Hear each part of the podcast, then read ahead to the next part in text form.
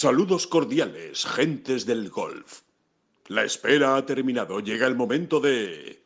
Bola provisional. Hubo que sufrir, hubo que sufrir y de qué manera con Sebastián García Rodríguez, pero al final eh, se consiguió, logró mantener la tarjeta del circuito europeo en este último torneo, en ese ABIP eh, Dubai Championship, en el que se decidió ya todo, ¿no? Cómo quedaban las categorías, quién entraba en la final de Dubai la próxima eh, semana y, en definitiva, bueno, pues lo que van a poder jugar unos y otros el próximo año. Sebastián García Rodríguez fue la noticia positiva, no pudo haber ninguna noticia positiva más no metimos a ningún español más en la final de Dubái de los que ya estaban, ni tampoco eh, conseguimos que alguno más pudiera mantener la tarjeta. Aún así, bueno, mm, tal y como estaban las cosas después de fallar el corte, el balance debe ser positivo. Vamos a hablar de eso, vamos a hablar de cómo quedan las categorías, alguna pista eh, sobre el calendario del año que viene, sobre todo esos torneos de Mallorca y Canarias que tanto están preguntando nuestros lectores eh, por ver qué pasa con ellos porque no aparecen en el calendario y también, por supuesto, de esa ausencia de John Ram en la final y de muchas cosas más, de todo lo que ha ocurrido el fin de semana. Mucho contenido. Empezamos. No son las flechas la culpa del indio, que no son las flechas la culpa del indio. Si hay viento, si llueve, no influye en el swing, no importa si es marzo, noviembre o abril. La culpa del indio, la culpa del indio culpa es del indio. La culpa del indio.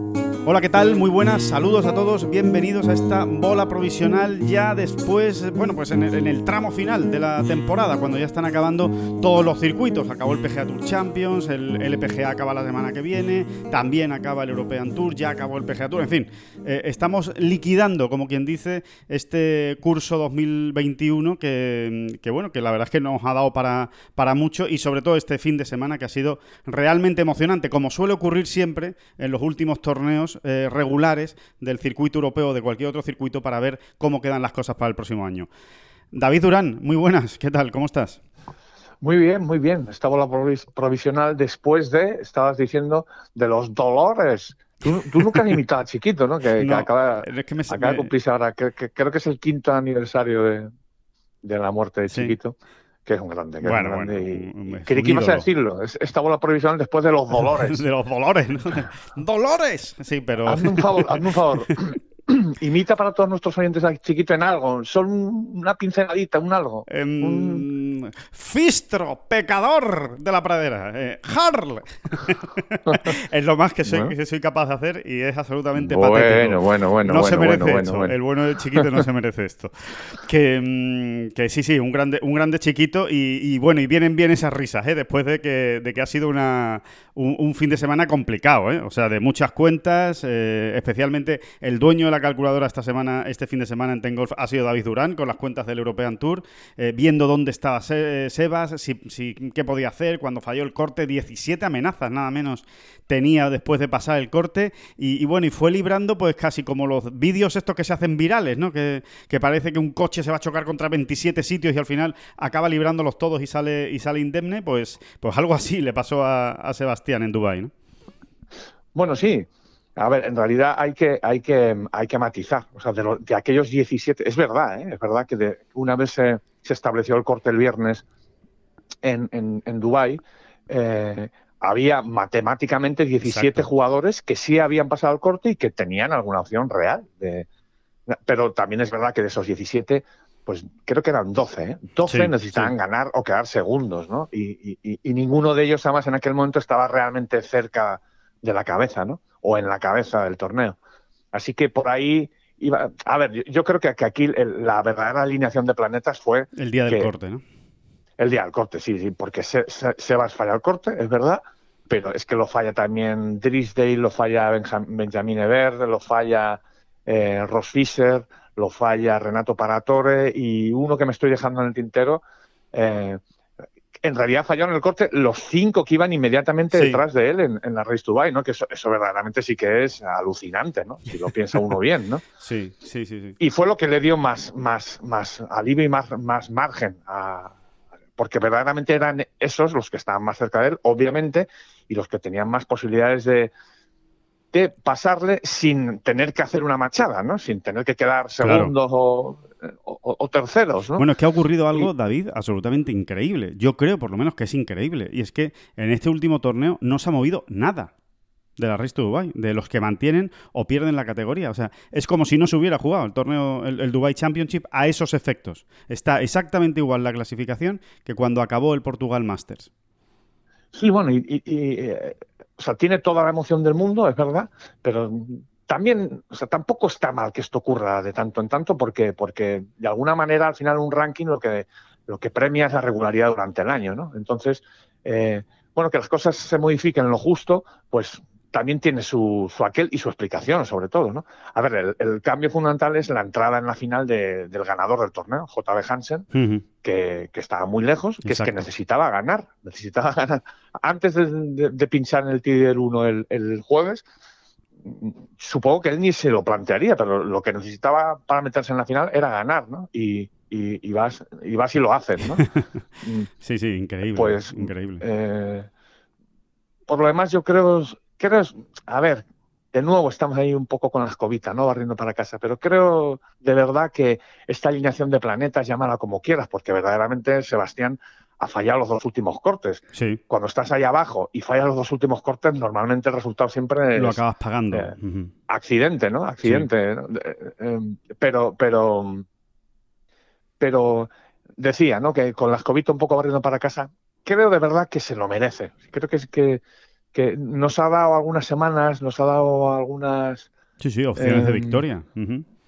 Sí, ha, estado ahí y creo que es un jugador, bueno, que es un jugador que está muy bien, que esté en el European Tour. Es verdad que es español, es verdad que nosotros en ese sentido siempre vamos a ser egoístas y a mirar un poco por lo nuestro, pero, pero de verdad que lo creo, que es esos jugadores que, que, que aportan, ¿no? que, que, no sé, que dan... Que dan, dan mucho juego, dan mucho juego. Que dan relieve, ¿no? Es un jugador distinto de alguna manera, ¿no? Es un jugador muy agresivo, es un jugador con mucho verde, es un jugador muy atractivo de ver en el campo porque eh, realmente hace muchas cosas, eh, pega golpes impresionantes, es un jugador capaz de dejarte bolas dadas, eh, es un jugador con, con recuperaciones también realmente muy, muy vistosas, ¿no? Muy, eh, muy bonito para el espectador. Yo creo que, Sebastián García Rodríguez, estoy de acuerdo, ¿eh? sea español o no sea español, en este caso encima es español, ¿no? Pero es de esos jugadores que uno va al campo y sigue una vuelta de 18 hoyos y se lo pasa bien. Eh, no, no, no, no ha tirado el dinero ni ha, ni ha perdido el tiempo, ¿no? Siguiendo a,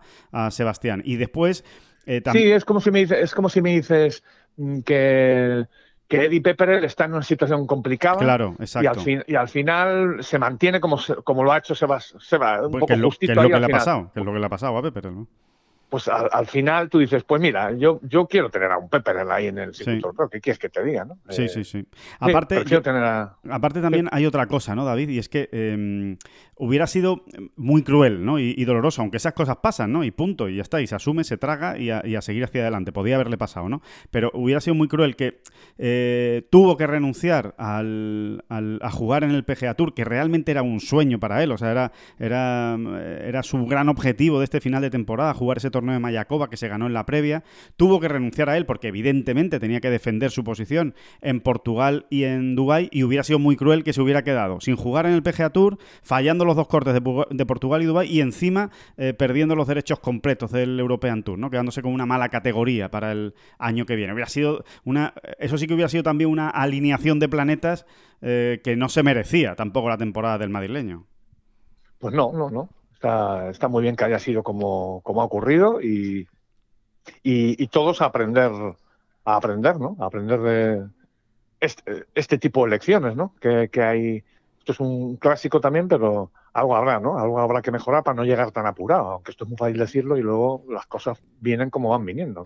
Pues yo creo, David, que, lo mejor ahora es escuchar al protagonista, al gran protagonista de esta semana y especialmente del fin de semana, que era eh, o que es precisamente Sebastián eh, García Rodríguez. Evidentemente, él, en este momento que se graba esta bola provisional, que como saben, pues suele ser los lunes por la mañana, eh, bien temprano, pues ahora mismo él está volando de Dubái a Madrid de regreso porque se quedaba eh, el fin de semana en, en Dubái eh, para entrenar y, lo que hacíamos pues era hablar ayer por la noche con él, el domingo por la, por la noche. ayer por la noche, concretamente en el descanso del, del España-Suecia. Exactamente, en el descanso porque el España-Suecia había que verlo. Entonces estábamos ahí todos viendo... Así que si, usted, ustedes ven, o sea, intuyen o, detectan un deje ahí de nerviosismo, ya saben por qué.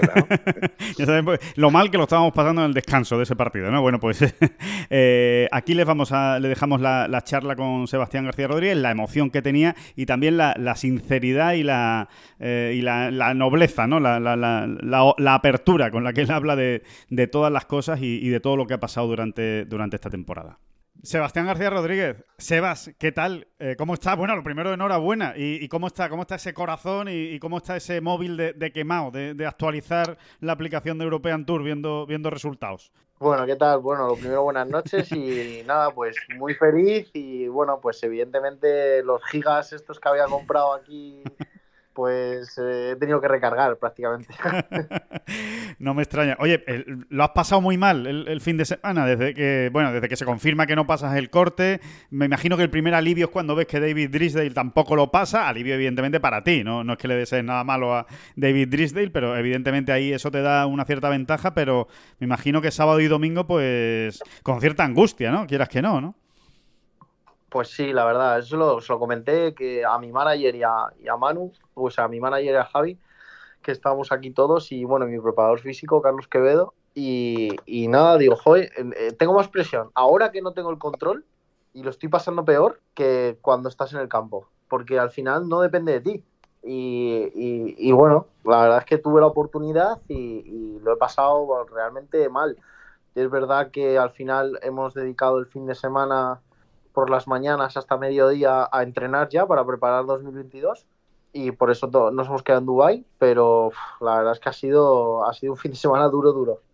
¿Cuál era tu principal temor, Sebas? Porque es verdad que no pasó Drisdale, pero es que tampoco, tampoco pasaron Ebert, Paratore, eh, todos los que venían justo por detrás realmente, ¿no? En lo cual te daba un pequeño margen, una esperanza importante, ¿no? Pero una vez ya con, con ese escenario puesto, ¿quién era tu principal, cuál consideras tu principal amenaza? ¿Olesen? No sé, no sé, ¿a quién te da más miedo? Pues mira, sinceramente en este campo pues, eh, mi mayor amenaza era tanto Olesen como Chester. Porque Olesen es un jugador es un jugadorazo y, y Ashley eh, igual, o sea, lleva muchos años en el tour y Ashley como tenga un día tonto del tía Green, pues ya le conocemos que con el bat las mete desde todos lados. Y, y después eh, Torbjörn Olesen, pues qué decide él. O sea, ya lo sabemos todo. Oye, Seba, y, bueno, y, cómo han sido esas eh, las mañanas entrenando y las tardes eh, eh, viendo, viendo, algo de golf, intentando aislarte de alguna manera o, siguiéndolo todo muy de cerca? Pues bueno, la verdad es que intentando, intentando aislarme, porque al final sin darme cuenta han pasado los dos días muy rápido, porque por la mañana nos despertábamos muy pronto para ir a entrenar y a las dos terminamos ya prácticamente de terminar el entreno, nos íbamos a comer y bueno, pues el, ayer fuimos a Dubai Marina, la noria está enorme, que es, que es, impresionante. Y hoy hemos ido a la expo de Dubai. ¿Qué tal? Y bueno, pues la verdad es que muy chulo. Evidentemente, como, como decimos nosotros, eh, se han pasado el juego los, de aquí. se han pasado el juego porque es impresionante la que han liado. Y, bueno, eh, divertida, muy divertida, la verdad. Oye, Sebas, eh, em, a ver, es pronto, es verdad, pero también has tenido tiempo porque en Portugal te pasó un poco lo mismo, ¿no? Eh, em, ¿Qué lección sacas de esto? Porque al final del año es muy largo y, te dará mucha rabia haber tenido que estar sufriendo hasta el final cuando eres un tipo que, has hecho tus top ten, ¿eh? has tenido tus semanas ahí buenecillas y normalmente con el número de top ten que tú has tenido, por ejemplo, este año, hay, que, hay que llegar más tranquilo, ¿verdad? Entonces, no sé si has sacado alguna lección o, o algo, ¿no? A que te apuntes y subrayes para el año que viene? Sí, he sacado muchas conclusiones. Eh, lo primero, evidentemente, hemos aguantado la tarjeta, era una de las principales eh, metas para, este año. Lo segundo eh, que me he apuntado en mi libro de, notas es que no vuelvo a cambiar un palo a mitad de temporada, que es uno de los errores más grandes que he cometido este año y yo creo que en toda mi carrera. y eso se me queda guardado. Y lo siguiente, pues bueno, al final eh, es una planificación, ya por fin me voy a poder planificar un año eh, completamente eh, desde enero hasta, hasta diciembre prácticamente con las semanas que quiero jugar, una planificación de viajes, de entrenos, de, tranquilidad, al fin y al cabo, de, poder elegir todos los torneos que yo quiera jugar. Al final, bueno, pues entraremos a lo mejor a algunos torneos un poquito los últimos, pero, pero prácticamente con la idea de que podemos eh, jugarlos. Sebas, eh, no, perdona, perdona, sí, acaba, perdona, perdona. No, no, y bueno, y la conclusión más grande que, saco del año es que, como tú bien has dicho, eh, puedo estar ahí arriba cuando yo estoy tranquilo y cuando tengo todo, todo bien hecho. Y, ahora lo único que, tengo que conseguir es, es, volver a ese foco que consigo estar cuando, cuando estoy bien, tanto físicamente como mentalmente, que, que puedo estar muy arriba en la tabla. Y eh, mira, Sebas, eh, una reflexión que yo hacía este fin de semana, ¿no? Mientras hacía cuentas para ver cómo te iba, qué tenía que ocurrir, en fin, todos estos números que hemos ido haciendo, todas las amenazas que tenías y demás. Una de las reflexiones que a mí me salía, revisando además, ¿eh? pues la trayectoria en este año de algunos jugadores, que por ejemplo han llegado a la final de Dubái, y es que todos esos torneos donde uno pasa el corte justito, que a lo mejor no se encuentra pleno, pero que acaba en el puesto 50, 57, que, que no nos dice nada ese puesto, que es algo que, ni sale en las crónicas, ¿no? Muchas veces.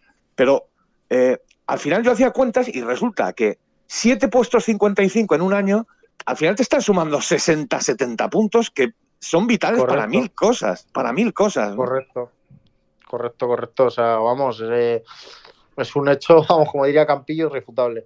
Em, eh, pues mira, al final tú vas sumando, sumando, sumando y yo he hecho la mirada para atrás y cuando estábamos a principios de junio yo iba en el puesto 60 del ranking. que íbamos mirando, pues oye, nuestra meta es el Race to Dubai.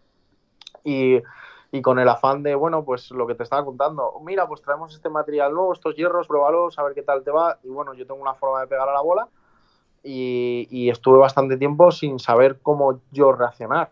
Y hasta que te das cuenta de que eso no te funciona a ti y, bueno, y eso es un balapalo que, que yo cometí con el afán de, mejorar, evidentemente, pero, pero esos ocho cortes, perdón, esos nueve cortes consecutivos que fallé, pues han sido un lastre al final para, para, para, este, para final de año eh, estar con, la, con, la, con el agua al cuello.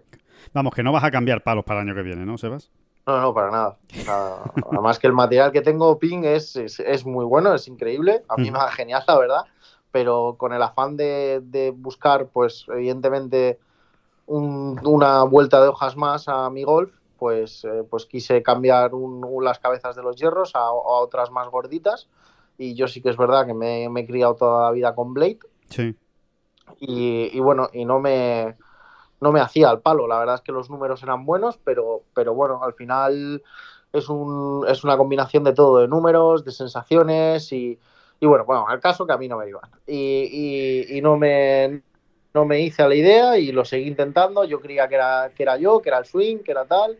Al final empecé a generar una desconfianza que, que no era la correcta y unos días en Madrid volví a mis palos antiguos, que son nuevos,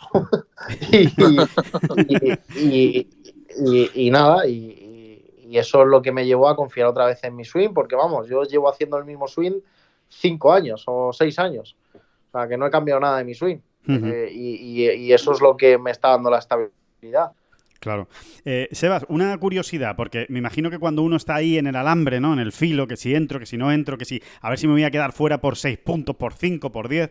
Em, eh, en, este, en este fin de semana o en el fin de semana pasado también en Portugal, en estos días, ¿hay algún torneo que te haya venido a la cabeza eh, de estas situaciones de domingo, a lo mejor, que dices, hay que ver ese pad que, se me escapó o esos cuatro hoyos finales que jugamos o esos tres hoyos que, yo ahora no tendría que estar aquí. Eh, no sé si hay algún, alguna escena concreta, algún fogonazo de esos que te acuerdas o, es más bien general. Es más bien esta semana.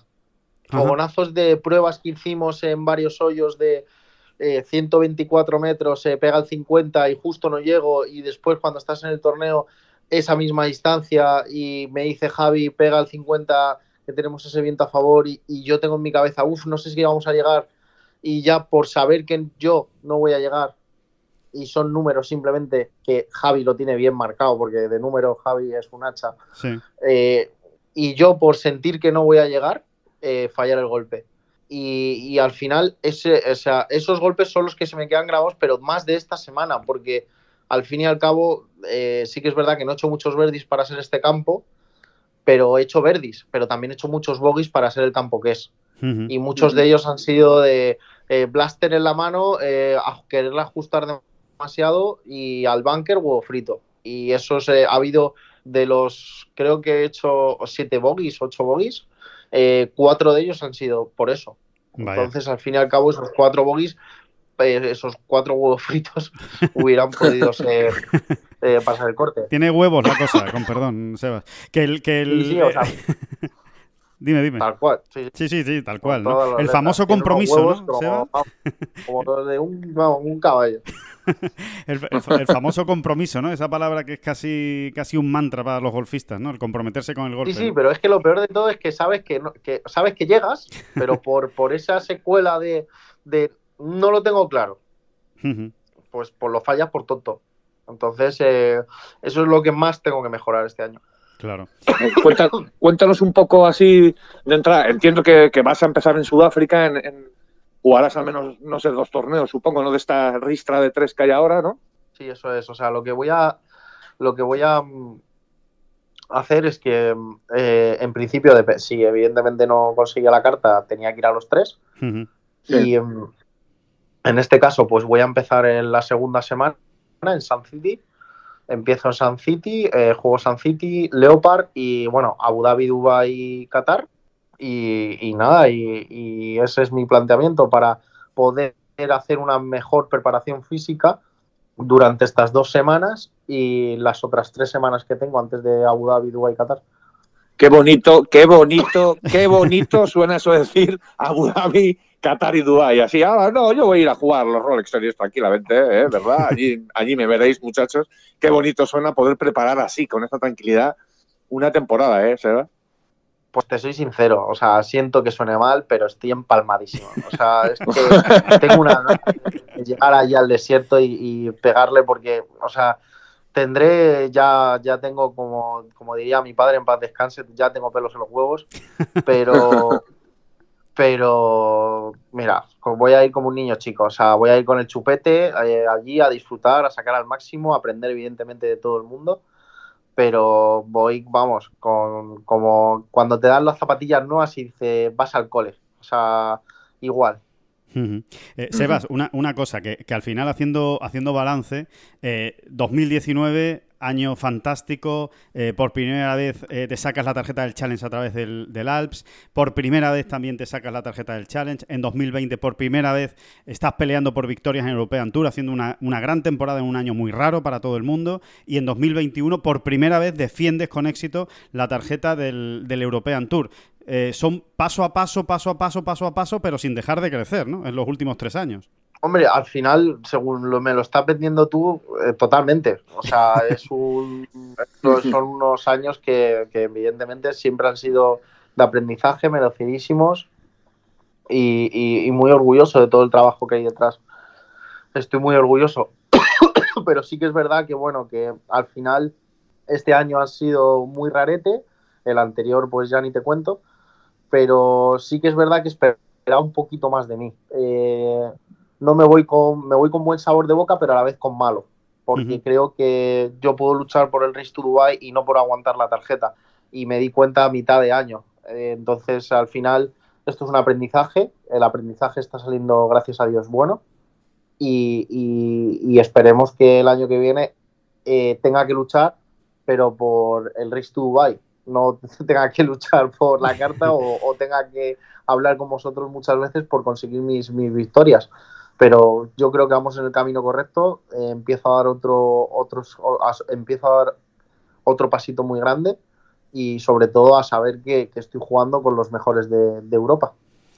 Pues te apuntamos ese top 50 como objetivo para el año que viene, que no está, que no está nada mal. ¿eh? Totalmente. vale. Eso es. Pues yo, le apunto, yo le apunto una primera victoria. Y, a ver, eh, hablando con cierto conocimiento de causa, o sea, no es un brindis al sol. Creo que Sebas eh, de verdad, que lo tienes, Sebas. O sea, que, eh, no sé, hay cosas que uno, eh, que, se ven, no se huelen, ¿no? El famoso tiene gol, tiene gol, ¿no? De, que, ves en un golfista, ¿no? Pues yo creo que tú, Sebas, tienes gol, así que ahora simplemente que no, que no, te, que no, que no te metan a ti, que no te cojan a la contra. que no te cojan la espalda. ¿Eh? Y, vamos, a dejar, vamos a dejar de perder partidos 3-4 y empezar a ganar, y empezar a ganar los, y empezar a ganar los 3-0. Es sencillamente eso. Sí, sí, o sea, no, no, David, no lo has podido explicar mejor, macho. bueno, pues con ese, con ese símil nos quedamos. Eh, Sebas, que muchísimas gracias eh, por estar en este, en este podcast, em, por estar con nosotros, que enhorabuena de nuevo por, por el éxito. Buen viaje de vuelta y, nada, y que nos vamos a ver, nos vamos a ver por esos campos de Dios. Mucha suerte en Sudáfrica, ya iremos hablando y por supuesto en la, en la gira del desierto. que enhorabuena, Sebas. Muchísimas gracias a vosotros por estar siempre ahí y ponernos a tope a todos los días sobre el golf. Pues un abrazo muy grande. Hasta luego. Un abrazo, Sebas. David, pues eh, bueno, ahí estaba Sebas, feliz, feliz de la vida, ¿eh? Eh, estaba en esa, en esa conversación y, y, sobre todo con, con, ese, con esos Rolex Series, ¿no? Y con esa gira del desierto que yo creo que a él le hace una ilusión muy especial poder, poder jugarla, ¿no? Porque es que es que claro, es que no es lo mismo afrontar una temporada sabiendo que vas a jugar los torneos más importantes y más gordos que, sabiendo que no los vas a poder jugar, ¿no? O que casi seguro que no vas a entrar. Sí, sí, sí. Y yo insisto, insisto mucho en, esa idea de con la que íbamos terminando ¿no? la, conversación con, Sebas y, que en realidad eh, em, yo ya estuve hablando de esto con, Javier Herranz, ¿no? Su Cádiz, que es, que es eh, un tipo, mm, bueno, eh, lleno de sentido común donde los haya. ¿eh? Excepcional. Eh, y, lo hablábamos en Portugal, en Portugal hace unos días, pues hace ya 10 días, digamos. también habían fallado el corte allí y hablábamos precisamente de eso, ¿no? De, lo importante que es estar en el, en el hoy, ¿no? De cada torneo, de cuando empiece el año que viene y ya todo va avanzado y cada semana tienes un torneo y ya te has hecho el calendario, el estar eh, muy pendiente de ese tipo de detalles, oye, insisto una vez más, esto es muy fácil decirlo, pero, pero, pero la diferencia puede ser importantísima, ¿no? El hecho de luchar ese corte hasta el final, ¿no? Eh, con la cabeza fría, eh, no, no tirar por la calle en medio, no buscar atajos los viernes cuando estás en una situación complicada, y, mantenerte ahí, porque es que el hecho de pasar tres cortes más en el año puede ser absolutamente definitivo. Luego en los, fines, en los fines de semana pasan muchísimas cosas y en un corte que, has pasado por los pelos y sufriendo muchísimo, luego ese, ese fin, tranquilamente además ocurre muchísimas veces, esa semana acabas en el puesto 31 y el puesto 31 en vaya usted a saber qué torneo, pueden, ser, pueden ser unos puntos valiosísimos, pero valiosísimos. Yo insisto en esa idea. Si tú te pones a revisar, eh, eh, cualquier torneo, digo normal, ¿no? Vamos a quitar al, por quitar las Rolex Series, ¿no? Que, no habría por qué quitarlas, pero cualquier torneo así normalito y tal. Acabas en el puesto 50 y tú te fijas, ahí estás sumando 8 puntitos, 9, 11 mm. según el torneo, más o menos, ¿no? 12 puntitos según cuántos hayas empatado eh, en, esa posición y demás, ¿no?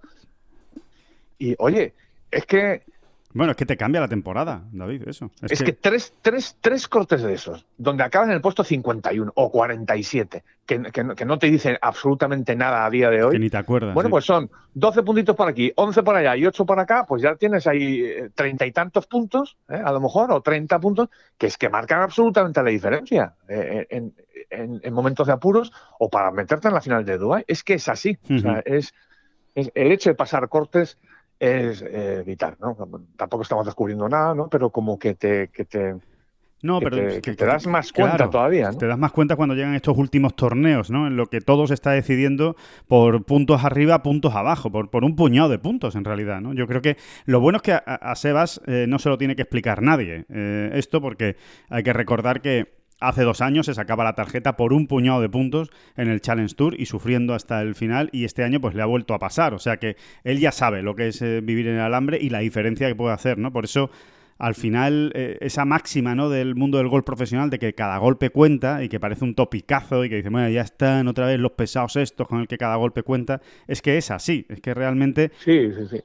Y, según en cada torneo, o sea, el dejarte ir un poquito o no estar absolutamente metido en la faena eh, un domingo, mm, pues o sea, acabar con dos verdes en los últimos seis hoyos o acabar con un bogey, pues la diferencia puede ser de 30 puntos, que, ya ves tú si es importante. O sea, es muy difícil, pero cuando estás allí en, en, Malasia o en Kenia, O, vete tú a saber dónde, y cuando estés allí, cuando estés allí y te queden seis hoyos el domingo, esto es una manera de hablar, ¿eh? pero para entendernos, ¿no?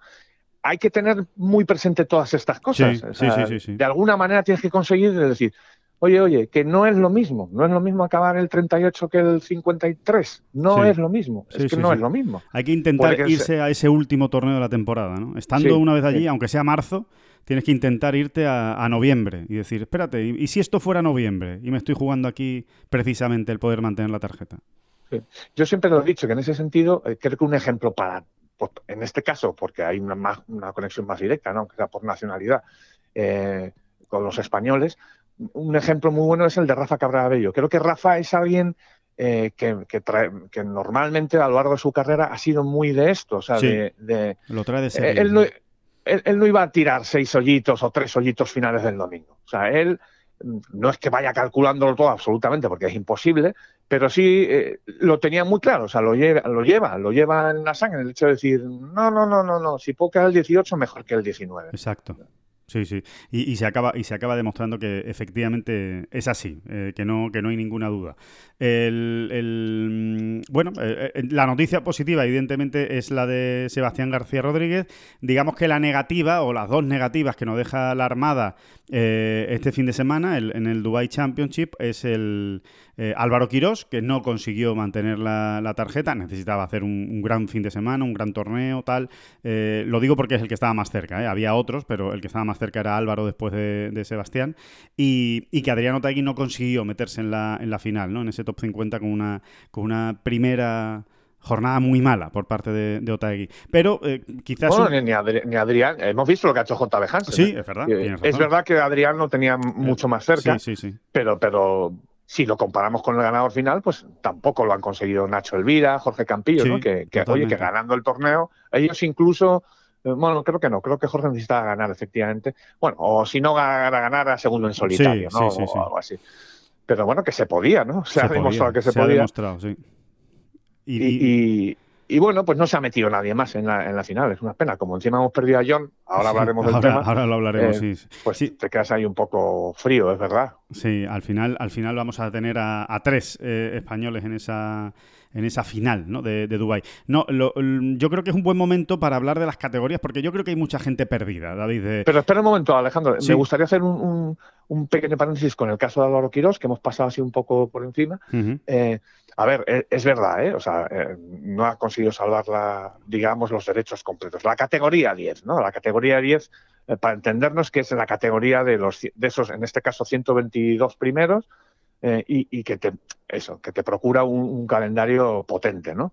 no lo ha conseguido, pero hay una trastienda en el caso de Álvaro que, yo creo que, hay, que hay que comentar, y es, bueno, eh, ya hablamos suficientemente de ello en la semana de Mallorca, ¿no? Cómo, cómo le había cambiado algo, el brillo ese nuevo que tenía en los ojos, de decir, oye, oye, que, que, parece que he encontrado un camino, ¿no? Eh, creo, sinceramente, que, ese camino lo volvió a perder en Portugal. O sea, en Portugal eh, se volvió a, presionar demasiado con las expectativas, venía muy, pues, muy ilusionado, ¿no? De lo que, todo lo que había ocurrido en Mallorca y, creo que, perdió un poquito el norte. Es que no es tan sencillo esto, ¿eh? O sea, eh, es un poco caer y levantarse, ¿no?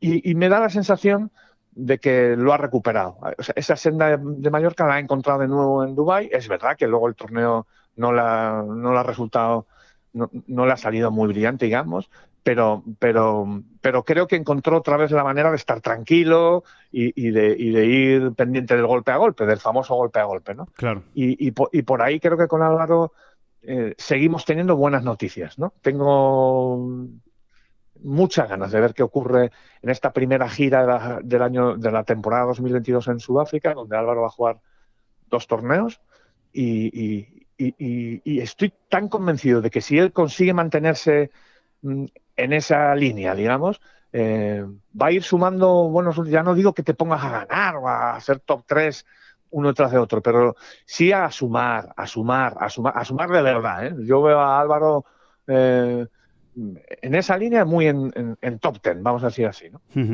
Pues eh, ojalá, ojalá sea capaz de, mantener esa, esa, línea y no, y no se salga, ¿no? Que, al final es el problema que, tiene Álvaro, ¿no? que, le, que le cuesta, le cuesta mantenerse en, esa, en, ese estado, ¿no? de decir, bueno, eh, vamos paso a paso y, sin, y, sin, querer resolver en una semana pues eh, todo lo que no se ha podido resolver en el, en el resto del año. ¿no? Y, y si consigue mantener esa sangre fría, yo estoy totalmente de acuerdo contigo que, hay jugador para rato y, que todavía nos quedan muchas semanas de, gloria y de disfrutar de, Álvaro Quirós, a ver si, a ver si lo consigue.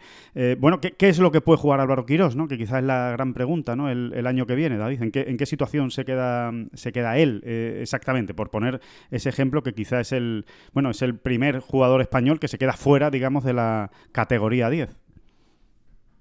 Sí, efectivamente. Bueno, y Pepa Anglés también, ¿no?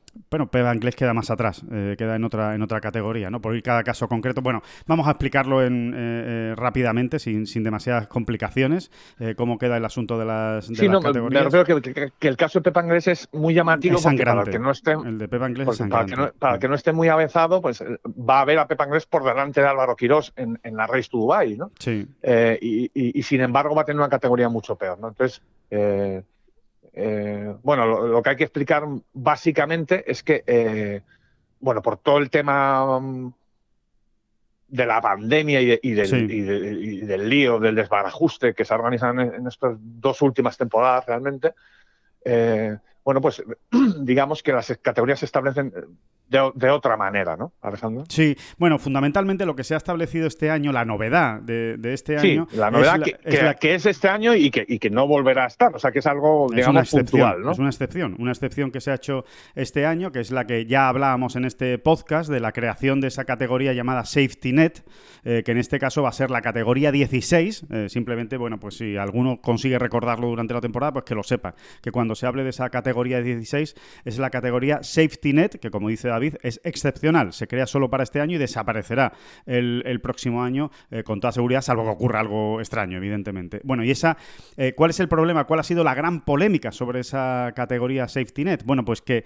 eh, esa Safety Net lo que recoge, digamos que, bueno, va detrás, por decirlo de alguna manera, en, el orden, digamos, de entrada a los torneos, va detrás, por supuesto, de todos los que han mantenido la categoría este año, o sea, de esos 122 jugadores que han quedado eh, en, del 1 al 122 en la Race to Dubai y por detrás también de los eh, jugadores del Challenge Tour, de los 20 que han conseguido la tarjeta a través del Challenge Tour. Además, por delante, bueno, pues tienen eh, categorías excepcionales como la de pues la, extensión médica, Money List, el Carry Money List, el top 40 de Carry Money List, en fin, otra serie de torneos, otra serie de categorías. Pero bueno, para que nos hagamos una idea, esta Safety Net lo que viene es a eh, sustituir a la categoría de la escuela, lo que antes era la escuela del circuito europeo, lo que ha sido siempre la escuela del circuito europeo y que como no ha habido este año, no hay eh, categoría para los jugadores de la escuela del circuito europeo.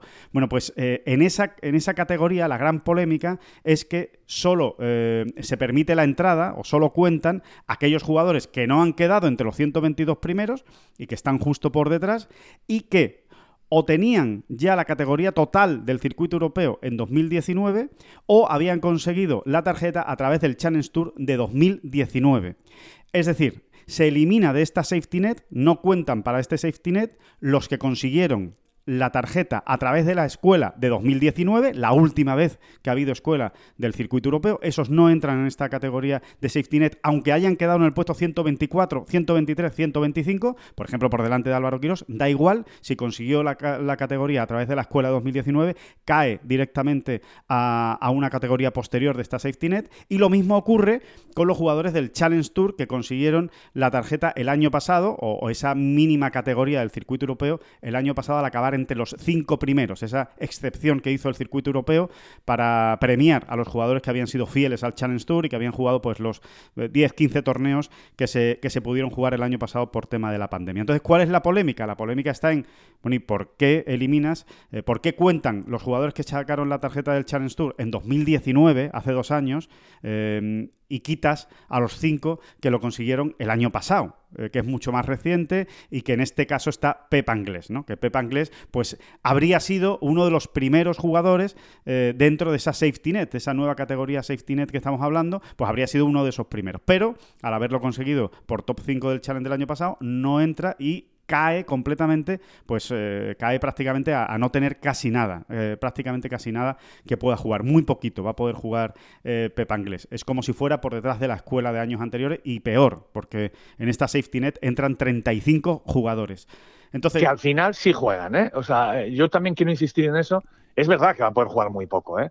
Y es verdad que a, un profesional de, de estos niveles ni siquiera le puedes asegurar 12 torneos y, claro, está comiéndose las uñas, ¿no? Porque dice, ¿y cómo me organizo yo, no? Si además ni siquiera sé a día de hoy cuáles van a ser y cuáles no, en un momento dado. Lo puedo intuir, pero no, no, no lo sé, ¿no? Con certeza. Pero bueno, que, al final sí juegan, ¿eh? Al final sí juegan. Y bueno, y la prueba es que lo más probable es que tengamos a Pepa jugando el Jobur la semana que viene. O sea que, por ejemplo, ¿no?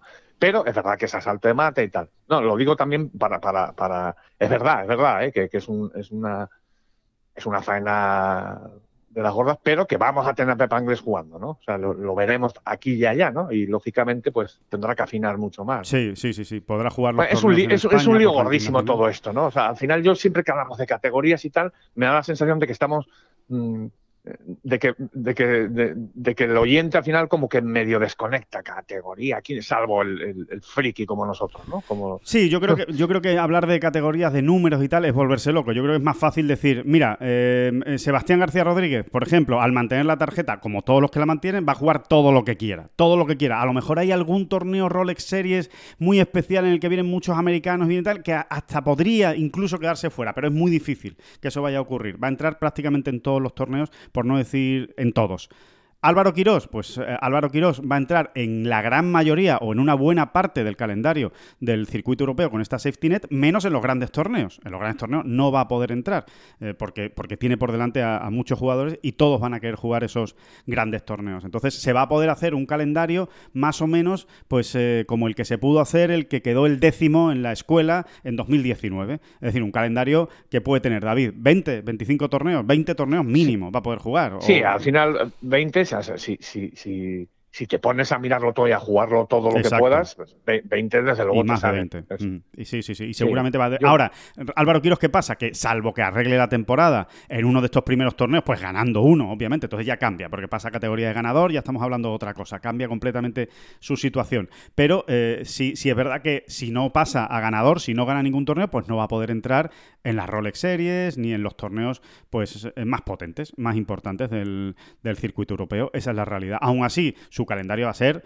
potente, va a ser un, gran calendario. va a ser más que decente. Sí, sí, sí, sí, Podemos definirlo así. Eh, exacto. Y, otra, y otro detalle interesante, eh, aunque también eh, muy técnico, como dice David, pero bueno, simplemente por dejarlo ahí, por, por, dejar ese matiz, no va a haber re-ranking en, ese, en, ese, en esa categoría, en esta safety net. Es decir, si Álvaro Quiros es el décimo, el undécimo o el duodécimo de esa safety net, así va a quedar todo el año, pase lo que pase y sean cuales sean los, los resultados, ¿no? Con lo cual, bueno, pues en el fondo es dar un poco de tranquilidad pues a esos jugadores que, que, han perdido la tarjeta y que, que sepan más o menos dónde, dónde van a estar, sea cual sea su resultado. Yo creo que son los dos casos más significativos, los de Álvaro Quirós y los de Pep Anglés. Eh, el resto, pues eh, a partir de ahí, evidentemente, se quedan con muy pocas opciones de, jugar. O sea, van a estar en la safety net, solo va a estar Álvaro Quirós. Es el único español que va a estar en esa categoría eh, llamada safety net. a partir de ahí, pues todos los demás estarán donde Pep Anglés, por debajo o un poquito más atrás, incluso, ¿no? pues los casos de, eh, por supuesto, de Carlos Piguem, ¿no? De, este año, o de Eduardo de la Riva, por ejemplo, ¿no? Jugadores que han estado jugando el, circuito europeo, o Gonzalo Fernández Castaño, ¿no? Todos esos van a estar proyectados. O sea, Gonzalo pues, pues va a jugar menos incluso que Pepa Inglés. Eh, va a tener muy pocas opciones. O sea, obviamente Gonzalo va a ser un jugador este año del Challenge Tour y, en donde pueda aparecer pues como antiguo ganador o como, o como invitado, evidentemente, que Gonzalo es un jugador que va a tener invitaciones, o en los torneos de España que pueda entrar por ranking nacional, es lo que va a poder jugar del, circuito europeo. ¿no? Por, por, poner ejemplos concretos ¿no? de, jugadores españoles, eh, más o menos de cuál es su situación. Así que sí, así, así, quedan, ¿no? Así quedan más o menos las, las categorías para que se hagan una idea con, bueno, pues con ese detalle, ¿no? Con esa safety net que va a ser lo que era la escuela eh, antiguamente. Mm, y, David, cambiando de, cambiando de tercio, pero siguiendo en la final de Dubai, eh, la otra gran noticia que nos dejaba esta, esta semana, yo creo, ¿no? La, noticia más importante, sin ninguna duda, pues esa, esa ausencia, ¿no? Como comentabas al, principio del, del, podcast, de John Ram, que finalmente no va a estar en la final de Dubai. Yo creo que ha sido una decisión que nos ha dejado a todos muy sorprendidos. Eh, todos dábamos por hecho que, John Ram iba a jugar ese DP World Tour Championship, esa final de Dubai, pero eh, a última hora ha dado un giro a su decisión y, finalmente no va a estar. Eh, recordemos que tenía opciones de ganar la final de la Race Dubai. No sé, imagino que como a mí también te ha sorprendido ¿no? esa, esa decisión de, de John, porque parecía que sí, que la iba a jugar después de Valderrama. ¿no? Pues sí, la verdad sí, sí me ha sorprendido y, bueno, yo creo que vista la trayectoria de John, creo que precisamente a este jugador hay que darle eh, un, enorme margen de, de, confianza a, todas las decisiones que él va tomando, sinceramente, sinceramente, ¿no? Porque no se ha equivocado mucho John. Eh, ahora, yo visto desde fuera, ¿no? Eh, y con la cabeza fría, así, ¿no? Aparte de la decepción que uno como aficionado, ¿no? Y tal, pues pueda sentir, eh, pues no estoy muy seguro de, si ha acertado con la decisión. Lo que ocurre es que seguro que hay razones de peso que todavía no conocemos, en el sentido de cómo se encuentra él, o sea, porque al final es el propio jugador quien dice, yo estoy para ir allí a jugar, a competir eh, de verdad, pues a lo mejor no, ha encontrado todavía ese, esa... hay, que volver a, hay, que, mm. hay que rebobinar de nuevo y irnos a Valderrama y con todo lo que dijo allí cuando falló el corte, ¿no? Eh, bueno, que verdaderamente se le veía eh, eh, quemado, ¿no? O sea, muy quemado, muy quemado, o sea, muy pasado de vueltas después de una temporada tan, tan bestia en todos los sentidos, ¿no? Y, seguramente van por ahí los tiros, ¿no? O sea, él todavía no ha encontrado la chispa, ¿no? A lo mejor de decir, ya estoy en, ya estoy en movimiento, ya, estoy, en modo competición, ¿no? Otra vez. Exactamente, ¿no? Eh, eh, por ahí tienen que ir los tiros y, yo insisto, ¿no? Yo creo que a John ese margen de, de, decir, de creer en, las cosas que está haciendo, pues hay que dárselo, ¿no? Es, evidente, ¿no? Ahora, a mí, si me pides mi opinión concretamente, me resulta, creo que hubiese sido bueno, ¿no? Que, que John estuviese en, Dubái eh, bueno para él, ¿eh? en el sentido de defender puntos de arranque mundial, de sumar, de coger ventaja y de haber estado. Pero si, si él no ha encontrado la manera de, de, poner todo su juego en pie ¿no? y, venir a, ¿sabes? Y cruzar el charco para, para, para competir, pues, pues esto son cosas que se nos escapan un poco. Claro, nadie, nadie se conoce mejor que, que él, ¿no? A, sí mismo. Eh, exacto, no, ahí has dado la clave. O sea, cuando hablo de ese margen de de, darle a John y tal, me refiero a eso, de, que, de que de que siempre decimos nadie se conoce mejor que uno mismo, pero no es verdad. Es que luego hay, casos y casos, hay casos y casos, sí.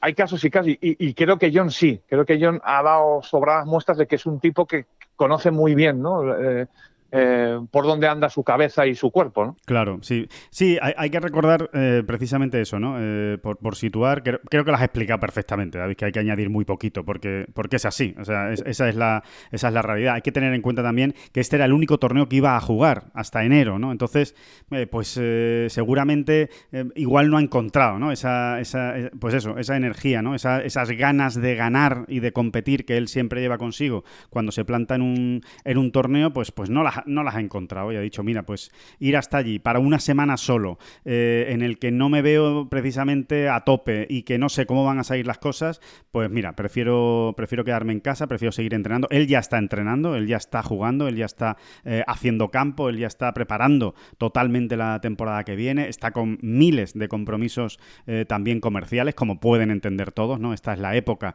de este tipo de jugadores para, para cumplir con sus marcas, ¿no? De todos los compromisos eh, y él lo que está ya es preparando eh, el próximo año. Ahora, eh, hacer un parón en esa preparación, tanto física como mental como técnica, para ir a Dubái, pues no le ha encajado. No le ha encajado y aunque evidentemente para todos nosotros pues sea como una especie de, de globo que se nos pincha, porque evidentemente era una de las grandes atracciones esta semana, ver si John era capaz de volver a ganar la Race to Dubai, pues como tú dices, David, hay que respetar su decisión. Que nadie olvide que hace eh, menos de un mes estaba en España, jugando dos torneos en España, cumpliendo con el circuito europeo. Lo digo por aquellos, ¿no? Que dicen, bueno, vaya el feo que le ha podido hacer o que le ha hecho al circuito europeo al no ir eh, a la final de la Race to Dubai. Bueno, yo creo que si alguien ha demostrado compromiso con el circuito europeo y, fidelidad es eh, John Ram, que cada vez que ha podido y, le ha encajado, ha jugado. O sea que, y, encima no solo ha jugado, sino que ha ganado torneos, Que, que ha estado jugando en el circuito europeo. Así que, bueno, pues nos quedamos con ese, con ese pequeño bajón, ¿no? De no poder ver a, John en, en esta final, pero aún así tenemos a otros tres españoles que van a disputar eh, ya este DP World Tour Championship, que son Sergio García, Adri Arnaus eh, y Rafa Cabrabello. Vamos a ver lo que son capaces de hacer estos eh, tres jugadores, ¿no? especialmente David, porque hace más tiempo que no lo vemos y, lo tenemos ahí un poco más fuera del radar, aunque ha competido, estuvo en Mayacoba y tal, pero es Sergio García, ¿no? A ver qué es capaz de hacer, que hizo un muy buen torneo en México. O sea que vamos a ver qué es capaz de hacer en Dubai, que es un torneo que no se le suele dar mal al jugador de Borriol, ¿eh? No, no, no, ha merodeado, ha merodeado. Es verdad que todavía, si no recuerdo mal, todavía no ha estado para ganar en los últimos seis hoyos, digamos así, del domingo. Sí. Sí, creo que hubo un año, ¿eh? creo que hubo un año que, que sí llegó a ese punto con alguna remota opción, ¿no? De, de, acabar haciendo verdis y, ganarlo, pero que lo ha merodeado. O sea, tiene varios top ten en el Earth Course del Jumeirah, allí en Dubai, y, y como tú dices, ¿no? A Sergio se le ve bien, o sea, porque Mayacoba hizo un, torneo notable, digamos, ¿no? Sí, sí, sí, sí. Mm. Notable y estuvo arriba, acabó en el top ten y estuvo merodeando la victoria, ¿no? Así que, bueno, pues lo veremos, que va a haber muchas cosas que contar, vamos, en, en, esa final de Dubai eh, con dos claros favoritos a la victoria, dos americanos, ¿eh? eh Colin Morikawa y Billy Horschel son los eh, favoritos a la victoria en la Race to Dubai, en el circuito europeo. Bueno, en breve, en breve, ah, nada, en un en unos segundos les vamos a, dar algunas novedades o, la última hora, por decirlo de alguna manera, del calendario 2022 del circuito europeo y concretamente porque nos lo han preguntado muchos lectores y muchos oyentes, oye, ¿qué pasa que no veo el torneo de Mallorca y de Canarias en el calendario? Bueno, pues se lo vamos a contar eh, ahora mismo, pero antes, eh, David, mm, esta semana vamos a jugar al golf. Eso, eso está hecho, ¿no? Eso, eso está sí, Esta semana es absolutamente seguro ya. Es así. No, porque a veces, ya, ya les digo, eh, nos cuesta, nos cuesta encontrar los momentos para jugar al golf, porque claro, al final, oye, pues hay que encontrarlos para cuando uno está trabajando, pero esta semana vamos a jugar al golf. Em, tampoco creo que vayamos a pasar un tiempo de perros, pero oye, sí puede hacer frío, sí en un momento dado eh, nos puede llover. Bueno, pues eh, sé que no vamos a tener eh, ningún problema porque, porque tanto este señor, David Durán, como, como yo, ya tenemos, ya tenemos nuestros eh, productos FoodJoy Hydro Series, nuestra ropa FoodJoy Hydro Series. Recuerden que es el último lanzamiento que ha hecho la, bueno, yo creo que una de las marcas señeras que hay en el golf mundial, FoodJoy, ¿no? Hay que recordar, ¿no? Que FoodJoy, uno de sus compromisos, el gran compromiso que tiene es que todos, todos podamos jugar al golf todos los días del año todos y cada uno, que no haya ningún día que por excusa digamos, no, pues hoy no voy a jugar porque mm, está lloviendo, porque hace mal tiempo. No, haga solo lluvia, quiere que juguemos siempre y por ello ha lanzado al mercado la gama de chaquetas impermeables Hydro Series, que es la línea de ropa exterior más completa en golf. Ha sido probada en las condiciones más duras. Eh, esta línea de ropa, estas Hydro Series, presenta la tecnología Dry Joyce Waterproof e incluye una opción de protección para todos los eh, golfistas. O sea que eh, no hay excusas, eh, David, con nuestras Hydro Series waterproof, allí nos vamos a ir a, jugar, mm, haga viento, lluvia o, frío, o lo que sea.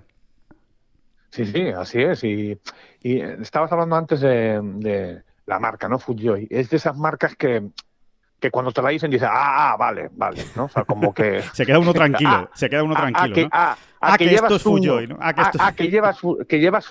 Ah, vale, vale, sí, vale. Y, ya se queda tranquilito, ¿no? ¿Eh?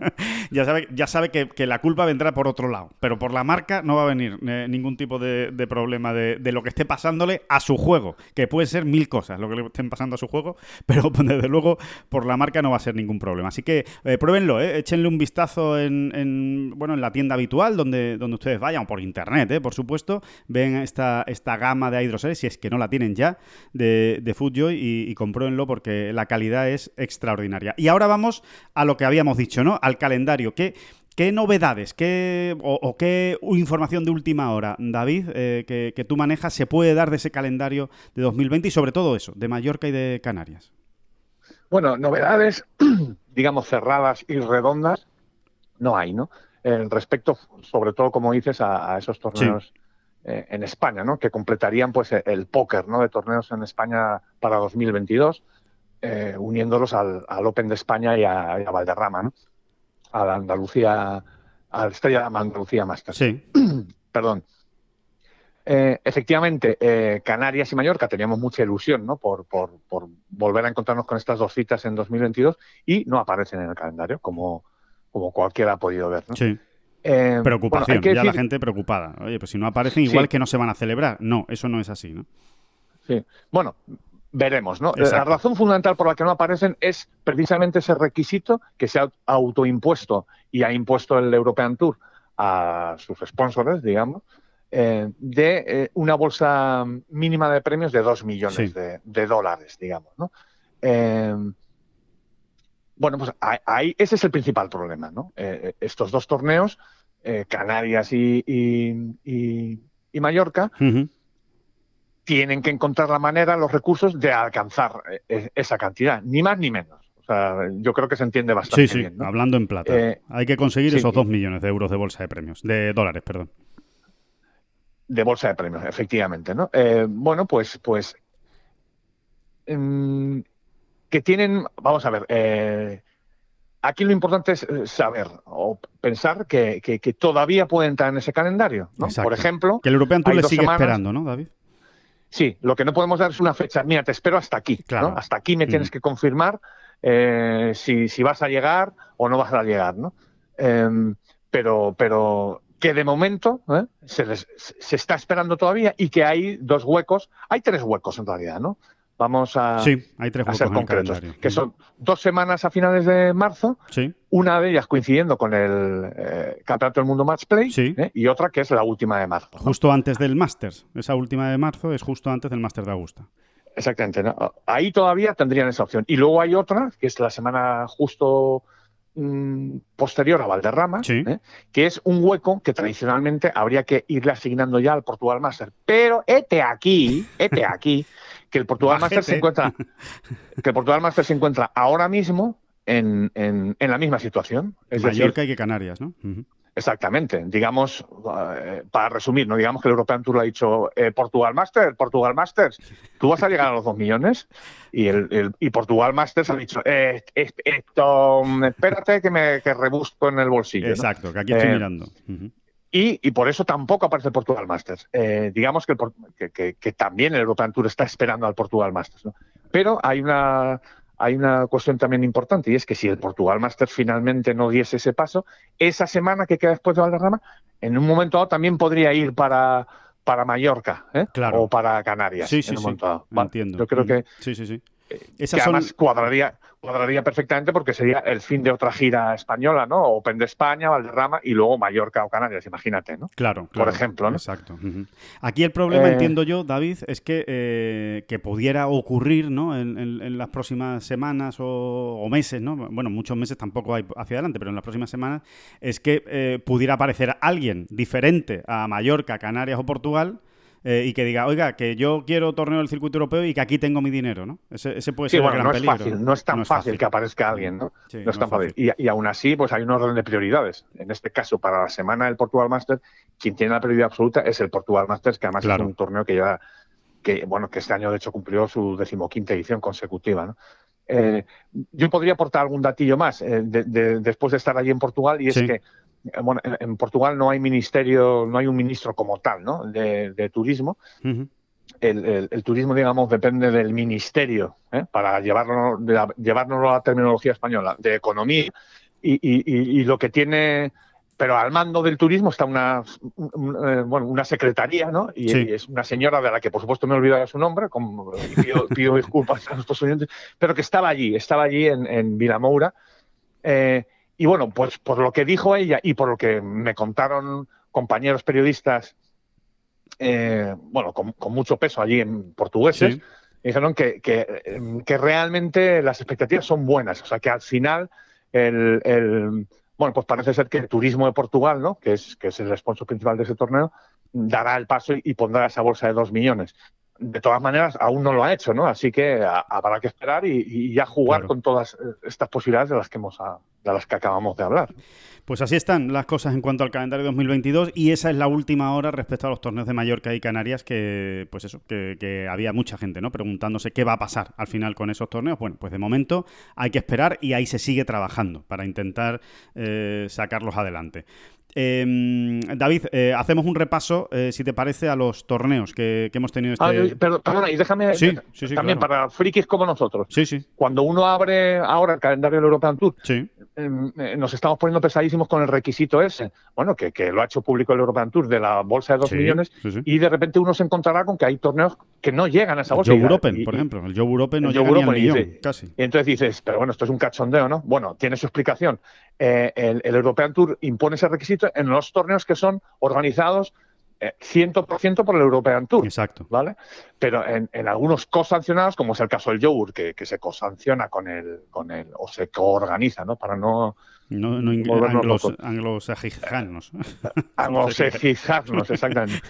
Eh, en este caso, con el Sunshine Tour, pues eh, ahí ya el European Tour, digamos que no tiene bueno, pues todo el, mando de las operaciones, ¿no? Y podremos encontrarnos con torneos con una bolsa de premios menor, en ese tipo de híbridos, digamos. Exacto, en esos torneos. Eh, perfecto, pues eh, perfectamente explicado. esos son los últimos detalles. Que luego nos encontraremos con otro torneo de un millón y medio y que está solo organizado por el European Tour. Pues seguro que ocurrirá. Lo diremos. Porque tratándose del European Tour. Pues lo diremos. con todo el cariño lo digo, pero tratándose del European Tour, este tipo de excepciones de repente se dan, ¿eh? como serán otras muchas, ¿no? Porque el European Tour eh, yo creo que en este caso, por desgracia, no deja en ese sentido un poco una caja de sorpresas. Eh, eh, así de improvisación, ¿no? Así va, bueno, sí, y, porque al final y porque al final David va a ser tan simple como que digan, miren, hay opciones de no tener torneo o uno de un millón. ¿Qué prefieren ustedes? Pues, pues claro, al final qué van a decir los jugadores, pues oye, pues mira, pues preferimos que por lo menos haya un torneo de un millón, ¿no? Eh, una, una, oportunidad más. o sea que que, que, no tienen problemas después tampoco para, para justificarlo, esos cambios de, de decisiones. E, esa es la esa es la realidad. O sea que bueno, ya, ya veremos, ya veremos lo que, lo que ocurre si finalmente se llega a esos 2 millones de dólares en todos los torneos. Mm. del, circuito europeo. Y, y, bueno, por ir, por ir terminando, por ir eh, rematando la, esta, esta bola provisional, eh, vamos como siempre, ¿no? Con el repaso de los, de los torneos, de lo que nos ha dejado el fin de semana, que la verdad es que ha sido bastante eh, y mucho. Yo, fíjate, en este caso empezaría por la Charles Schwab Cup, por el, el PGA Tour Champions, por Miguel Ángel Jiménez, que una vez más, una semana más, partía con opciones de ganar el, el circuito americano senior, el, el de veteranos. finalmente no ha podido ser así, lo ha ganado el de siempre, es algo increíble lo ha ganado Bernard Langer, es su sexta eh, Charles Schwab Cup eh, con 64 años que tiene el muchacho, eh, Langer, bueno, pues lo ha ganado eh, fundamentalmente porque han fallado los demás, en este caso, ¿no? Él no ha hecho una gran semana, no ha hecho una gran final, llegaba como líder y había jugadores que le podían arrebatar esa primera posición, concretamente Jim Furyk, Erniels y Miguel Ángel Jiménez. Bueno, ninguno ha conseguido lo que necesitaba para desbancar a Langer. El que ha estado más cerca es Jim Furyk, que necesitaba ganar o quedar segundo y finalmente, aunque salió líder el domingo, no lo pudo hacer, eh, acabó en la quinta posición, así que Bernard Langer vuelve a ganar, el señor alemán, que es el auténtico dominador de este circuito, es absolutamente impresionante, eh, Jim Furyk ha quedado segundo y tercero Miguel Ángel Jiménez. No ha podido ganar, pero ojo eh, con el malagueño porque es su mejor puesto de siempre en una Charles Schwab Cup. Y vamos a ver, porque el año que viene pues volverá para intentar ganarla una vez más, como siempre hace Jiménez. No lo dudes, no lo dudes. Sí. Sí, sí, es, así. Es que eh, Miguel en ese sentido, es que además se le ve muy bien a Miguel, ¿no? O sea, no, tú está muy cómodo. Sí, o sea, está replicando en... Esto que voy a decir son palabras mayores, pero de alguna manera está replicando la trayectoria de Langer, ¿no? Cada año que pasa no es que le veamos mejor, pero desde luego es que no se le ve dar un paso atrás, ¿no? Sí, sí, sí, no flaquea absolutamente nada, es eh, absolutamente impresionante. Bueno, y, Sí, exactamente. Incluso se le ve un poco mejor, ¿no? Eh, y, es así, ¿no? Está perfectamente adaptado a ese circuito. Mm, diría que es que le cae como anillo al dedo a Miguel, ¿no? De, sí. Bueno, pues, pues por, toda esa faceta suya de disfrutón y, por otro lado de lo que le gusta competir, porque allí eh, se reparten sopapos, ¿no? No es un circuito donde vayan a pasearse, vamos. Sí, sí, sí. Bueno, estaba Phil Mickelson esta, esta semana y no, y, no ahí para, para pelear para ganar el, el, torneo, ¿no? Exactamente, ¿no? eso, lo dicho, ¿no? Yo creo que le viene como anillo al día de Miguel y que, y que, y que seguimos esperando, ¿eh? Que gane, que gane el ranking final y sin ningún tipo de sin ningún tipo de engaño aquí. O sea, es que verdaderamente yo estoy esperando que Miguel lo gane, ¿no? Simplemente sentarse a esperar, vamos, sentarse a esperar. Lo puede, lo puede ganar perfectamente y, bueno, y vamos a ver qué es lo que ocurre. Pero es verdad también que cada año están llegando jugadores tremendos, ¿no? Y algunos ya dan miedito, ¿no? O sea, cuando entró... Bueno, e-, esto va a seguir ocurriendo, ¿no? Sí, eh, pues, exacto. Hombre, el último es Mikkelson, ¿no? El último es Mikkelson. Fury, por supuesto, ¿no? Que Fury parece llamado... Lo de Mikkelson da, lo de Mikkelson da miedito. Fury ahí está y todavía tiene que calentarse, digamos. Y, y luego este año pues va a llegar Harrington, como quien dice, ¿no? Y, en fin. Eh, Además, jugadores que están en forma, David. Es que son jugadores que llegan en forma, o sea, compitiendo en, en, sus circuitos regulares, digamos, tanto el circuito americano como en el europeo. O sea, que, que sí, que efectivamente la competencia cada vez es más difícil porque se van haciendo un año más mayores. Pero bueno, ahí está Langer, lo has dicho tú perfectamente, ¿no? El ejemplo de Langer es extraordinario. Ahí está, han pasado BJC, Miguel Ángel Jiménez, Retif Gusen, Ernie Els, eh, Darren Clark, ahora Phil Mickelson y sigue ganando eh, Bernard Langer, ¿no? El, el circuito, ¿no? lo cual es eh, absolutamente es, increíble. O sea, lo, deben, lo debe estudiar la, la ciencia a, Bernard Langer a ver qué es lo que, lo que hace porque es, es impresionante cómo se mantiene. Y... Y bueno, y más allá del Champions Tour, pues eh, bueno, hemos tenido el Houston Open, ese Hewell Packard Enterprise Houston Open, que ha ganado Jason Kokrak, que se está acostumbrando ¿no? a, ganar el, golfista norteamericano. Se pone en el puesto número 22 eh, del ranking mundial Kokrak. ¿eh? ha ganado tres torneos en el último año. son palabras mayores. Es un jugador que definitivamente parece que ha dado el salto para, para, convertirse, pues eso, en un jugador más potente de lo que ya de por sí era. ¿no? Era un buen jugador y se ha convertido en un jugador, cuidado, al que hay que tener en cuenta en cada, en cada semana. Y digamos que el, rastro negativo que nos deja el torneo de Houston es Scotty Scheffler, que salió como líder el, domingo, es un jugador al que se sigue esperando esa primera victoria en el PGA Tour, pues va a haber que seguir esperando. No tuvo un buen domingo, finalmente acabó segundo, no se crean que, se despeñó, ¿eh? Eh, acabó en segunda posición a dos golpes de Kokrak, pero sí es verdad que, sin opciones de ganar, porque acabó con dos verdis, de hecho, ¿no? para acabar segundo. Eh, todo lo había todo lo había tirado por tierra en los primeros hoyos eh, Scotty Scheffler. Y bueno, es un jugador que todavía tiene que confirmar eso, ¿no? Esa primera victoria, aunque es un jugador extraordinario, ¿no? Yo creo que, que simplemente es cuestión de tiempo. Bueno, yo aquí voy a ser malo, ¿verdad? Malo, malote, ¿eh? Malote. Y, y, y, haciendo la lectura en clave Rider digo, bueno, pues que se espere, que se espere no hay ninguna prisa para que llegue Scheffler, efectivamente. Ninguna prisa. que el... O sea, para que llegue al nivel al que se le espera y que ya demostró la Ryder, por cierto, ¿no? Sí, exacto. da igual, da igual. Si es que al golf norteamericano le da exactamente igual. Si no está Scheffler, aparecerá Matthew Wolf, ¿sabes? O sea, exacto. Que es lo que hablábamos también después de la Ryder. O sea, es que estamos hablando ahora del mega equipo que va a arrollar a Europa y, luego resulta que ese mega equipo a lo mejor ha cambiado la mitad de los jugadores eh, dentro de dos años y encima sigue siendo igual o más fuerte. O sea, que es que por ahí con los análisis con el, con el equipo americano da igual, porque aparecerá Matthew Wolf, aparecerá un nota que todavía ni conocemos. ¿eh? Por supuesto.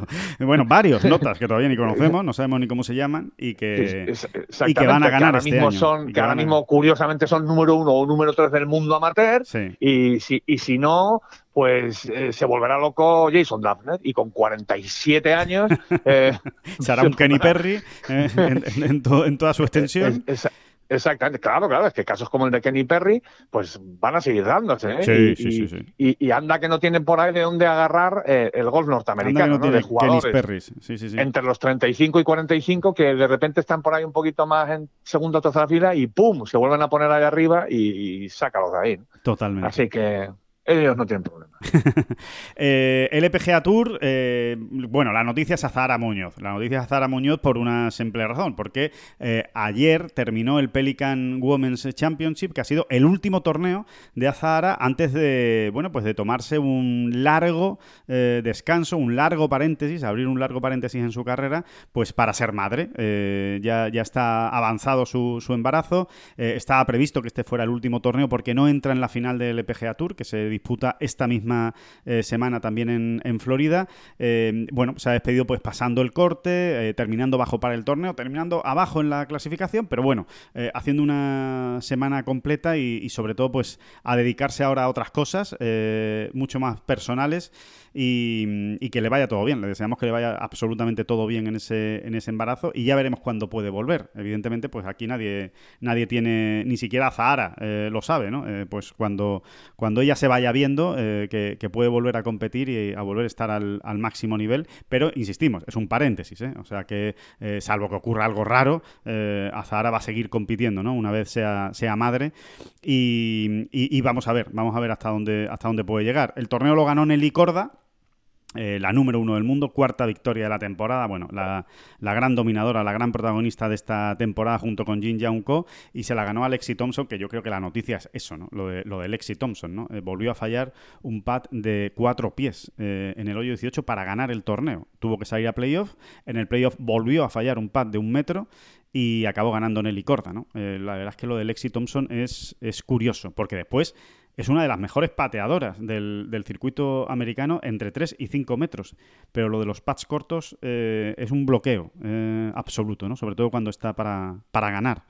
Eh, sí, sí, los pads cortos, eso te iba a decir, más que pads cortos, que son los que al final te llaman la atención, porque son, porque efectivamente, bueno, pues, pues, eso, ¿no? Impresiona más, pero que ya no son los pads cortos, sino que es los momentos de de gran presión, ¿no? O sea, o llega con mucha margen o lo pasa fatal, vamos. Es lo que lo hemos visto. Sí cantidad de veces. ¿no? Sí, sí, es una jugadora que tiene ahí un problema, evidentemente, y, en el que tendrá que trabajar y en el que seguro que estará trabajando. Y por último, eh, aunque queda ya más atrás en el tiempo, pero por recordarlo, Ladies European Tour, Carlota Ciganda fue tercera en el Aranco Team Series de Jeddah, de Arabia Saudí. Ya solo queda un torneo ¿eh? del Ladies eh, European Tour, esa final, esa gran final, donde estaremos en el Andalucía Costa del Sol Open de España, que se va a jugar la semana que viene en Los Naranjos. por cierto, eh, terminó la temporada regular del Ladies European Tour y las golfistas españolas que mantienen la categoría completa del circuito europeo son María Hernández, Carmen Alonso, Nuria Iturrioz y Carlota Ciganda. También mantienen una categoría, aunque menor, eh, no entrarán en todos, todos, todos los torneos, pero sí en muchos, Marta Martín y Arán Lee. Esas son las, bueno, pues digamos, entre comillas, las grandes triunfadoras del, del circuito europeo de este, de este año. Y poco más, y poco más. Y que esta no es una semana cualquiera, David. Esta no es una semana más. Esta es la no, estamos, nos hemos metido en el Mundial de Qatar, por ejemplo. Efectivamente. Para empezar, nos hemos metido en el Mundial de Qatar. Que es realmente. Cuidadín, cuidadín. Que es realmente ¿Cómo sufrimos ayer, eh? Sufrimos, sufrimos, ¿eh? Lo pasamos mal. Yo por lo menos reconozco que lo pasé mal con el fútbol, porque, porque pensaba que era el típico partido que nos íbamos para allá. O sea que al final te acaban metiendo un, un gol los suecos y, te quedas con la cara partida. ¿eh? Pero, oye, al final llegó el gol de España, al revés eh, de lo que pensábamos algunos cenizos, eh, todo lo contrario, y, ahí estamos, en el Mundial de Qatar, que hay que valorarlo, ¿eh? Cuidado con lo que está haciendo la selección española. Sí, sí, así es. De todas maneras, perdiendo ayer, hubiésemos tenido una repesca, nos hubiésemos metido por la repesca, pues esto es muy español también. si, hay que, ir a la repesca, se va. Sí, sí, que a la repesca se va. Sí, pero, sí, es verdad, sí, es verdad. Eh, no, es que es verdaderamente alucinante, ¿no? Eh, pensar que bueno pues que hay gente algo más que te ayudita ya que no ha visto a España fuera de un mundial efectivamente sí sí sí así es así es, bueno tú por ejemplo no tú tú no tienes uso de razón de ver a España fuera un mundial no no porque cuando fue la última vez que se quedó fuera la última vez que se fue en el 74, si no me estoy equivocando ya la mucho. A ver, 78 estuvo, 82 estuvo, 86 estuvo, 90 estuvo, 94. Sí, ahí ya no ha fallado ninguno. ahí no ha fallado ninguno. Pues, en el, pues efectivamente, yo no, yo nací en el 76, así que yo no he visto a España eh, ni con uso ni sin uso de razón fuera de un mundial. Sí la he visto fuera de una Eurocopa, pero no fuera de un, fuera de un Mundial. No, sin uso de razón sí la has visto fuera del Mundial, ¿no? Ah, no, no, no, la has visto en el 76. No, no, no, es verdad. Si fue en el 74, no. O sea que por eso. Eh, sí la he visto fuera de una Eurocopa, pero ya está. Eso es, eso es lo único. O sea que impresionante también, ¿eh? Lo, tiene, tiene, Sí, bueno, eso, eso, son, son marcas de, de Alemania y Brasil, poco más, ¿no? Y Argentina. Por lo que he leído, eh, tantas eh, Porque Argentina y puede quitar. No, Italia, Italia creo que sí se ha perdido alguno. En fin, bueno, da igual, da igual. Bueno, yo, lo leí ayer. De, yo las, leí cinco, ayer, de las cinco sí. mejores. Sí, sí, sí. Es, es impresionante. Es impresionante el, el, el, nivel. Oye, hay que valorarlo, hay que valorarlo, ¿eh? estar en, la, en, las finales y, y mucho más en esa fase final y mucho más el año que viene, que es en noviembre y que, y que todavía te deja con el paso más cambiado, ¿no? Un, mes y medio ahí con un mundial o un mes con un mundial y que, y que no esté España, pues hubiera sido realmente duro ¿eh? de, digerir en, noviembre. Así que, bueno, pues es, que España estará en Qatar y eh, por lo que yo decía que realmente esta es una semana muy especial, aunque también por España, por supuesto, el Mundial de Qatar, es porque hay final de The Game. Eh, jugamos en Valderrama, se juegan las finales de The Game de 2020 y de 2021. ¿eh? Allí está ya todo preparado. Hoy mismo por la tarde vamos a ver a los primeros eh, finalistas, vamos a estar eh, con ellos y mañana eh, se juega esa primera final, la de 2020, y el miércoles se jugará la de 2021. Fiesta absoluta de, de golf de pues esos eh, jugadores de The Game de Ten Golf, de nuestros suscriptores, de bueno, de todos los que siguen eh, Ten Golf fielmente y que participan en ese fantasy de golf que cada vez son más. Es, un, es una maravilla cómo, cómo juega la gente y cómo y lo bien que se lo pasa. Oye, prometemos explicar en el, en el, ¿Sí? en el siguiente podcast. El jueves. Eh, el enigma Zalatoris. ¿eh? Primero, hay que confirmar. Eh, aparece en el entry list de la final de Dubai. ¿eh? Sí. primero, habrá que confirmar si de verdad está viajando y si de verdad va a jugar. Va a jugar pero bueno, en el entry list, a día de hoy, aparece. Ajá. Y yo miro y remiro y no entiendo qué hace Will Zalatoris en esta final. Eh, bueno, pues porque no ha cumplido los, torneos que aparentemente no, no, entiendo nada. Entonces prometemos explicar el Enigma Zalatoris, eh, además que, esto sí que es el nombre de una película, de una serie buena, eh, el Enigma Zalatoris. O sea, bueno, de varias temporadas, estamos hablando de nueve temporadas de serie, perfectamente. El sí, Enigma sí, sí, Zalatoris. sí, sí. No, Sí, no, fíjate, yo más lo veo como Una estas miniserie, series que se están haciendo ahora, sí, de seis capítulos, ta, ta, ta, ta, ta, ta, ta, el Enigma Zalatoris resuelto en el capítulo 6 y al carajo, con Pues, perdón. pues a ver Eh, si lo resolvemos nosotros el jueves, porque efectivamente, como tú dices, salvo que esté invitado, algo parecido a lo que ha ocurrido con Sí, Sergio pero García. no aparece con- como invitado, no Claro. aparece como invitado en el entry list. En el entry list precisamente han destacado que Patrick Reed y Sergio García están invitados. Y, y, en fin, eh, no sé si es que al final no va a jugar y se le saca el nombre. Mm, Prometemos, prometemos de, eh, eh, resolver Investigar. el enigma Zalatoris. Pues con el Enigma Zalatoris lo dejamos. Que muchísimas gracias a todos por estar ahí. Eh, nos volvemos a escuchar el próximo jueves resolviendo ese enigma y hablando de todo, de, de muchas cosas más. Por supuesto, de la final de Dubai, que es la gran cita de esta semana del Golf Mundial, pero eh, también de todo lo demás que nos vaya dejando esta semana. Lo dicho, que muchísimas gracias. David Durán, muchísimas gracias como siempre por estar ahí. No, no, no, no, por Dios, no sea usted pesado. Las gracias a usted.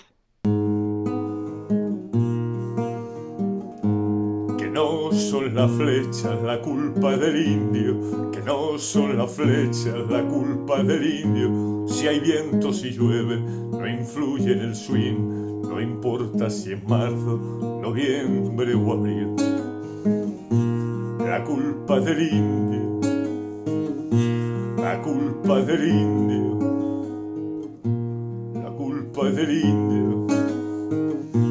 La culpa es del indio.